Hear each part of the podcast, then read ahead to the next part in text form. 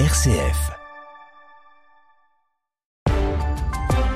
RCF Cœur de Champagne, le flash, Jawed Saoudique. Si vous nous rejoignez, soyez les bienvenus et bonjour. L'invasion russe en Ukraine au cœur de la session du Conseil des droits de l'homme de l'ONU. Ce conseil s'ouvre aujourd'hui avec en point d'orgue la publication d'une enquête sur les crimes de guerre commis dans le pays.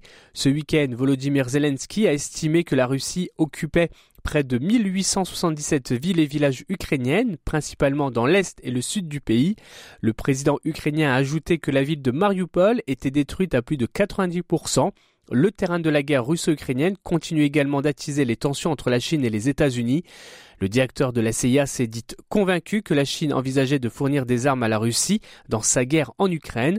Selon des informations du Wall Street Journal, il s'agirait de drones et de munitions notamment, une accusation que Pékin continue de démentir depuis plusieurs jours. Un drame au large des côtes italiennes. Au moins 59 migrants ont trouvé la mort dans un naufrage dimanche matin au large de la ville de Crotone, en Calabre, dans le sud de l'Italie. Le bateau avait quitté la Turquie il y a quelques jours. Selon les gardes-côtes, l'embarcation s'est brisée sur les rochers à quelques mètres de la côte. La première ministre italienne Giorgia Meloni a fait part de sa profonde douleur après le naufrage. De son côté, la présidente de la Commission européenne, Ursula von der Leyen, a appelé à redoubler d'efforts concernant le pacte sur les migrations et à réformer le droit d'asile européen de manière urgente.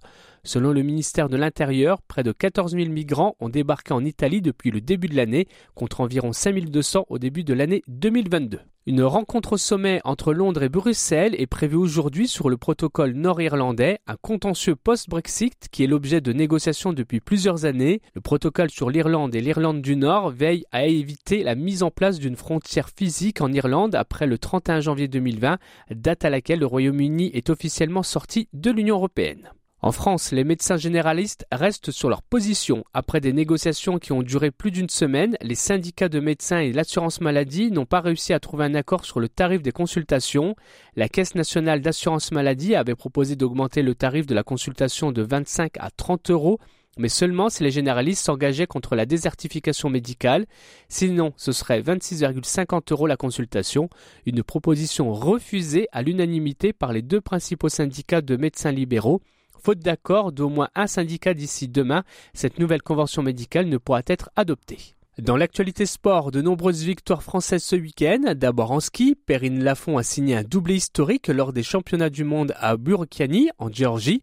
Après avoir remporté un quatrième titre mondial sur l'épreuve de ski de boss en simple samedi, Perrine Lafont s'est imposée sur l'épreuve de boss parallèle hier. En rugby, les Bleus l'ont emporté hier au Stade de France contre les Écossais lors du tournoi des Six Nations, une victoire 32 à 21 pour l'équipe de France.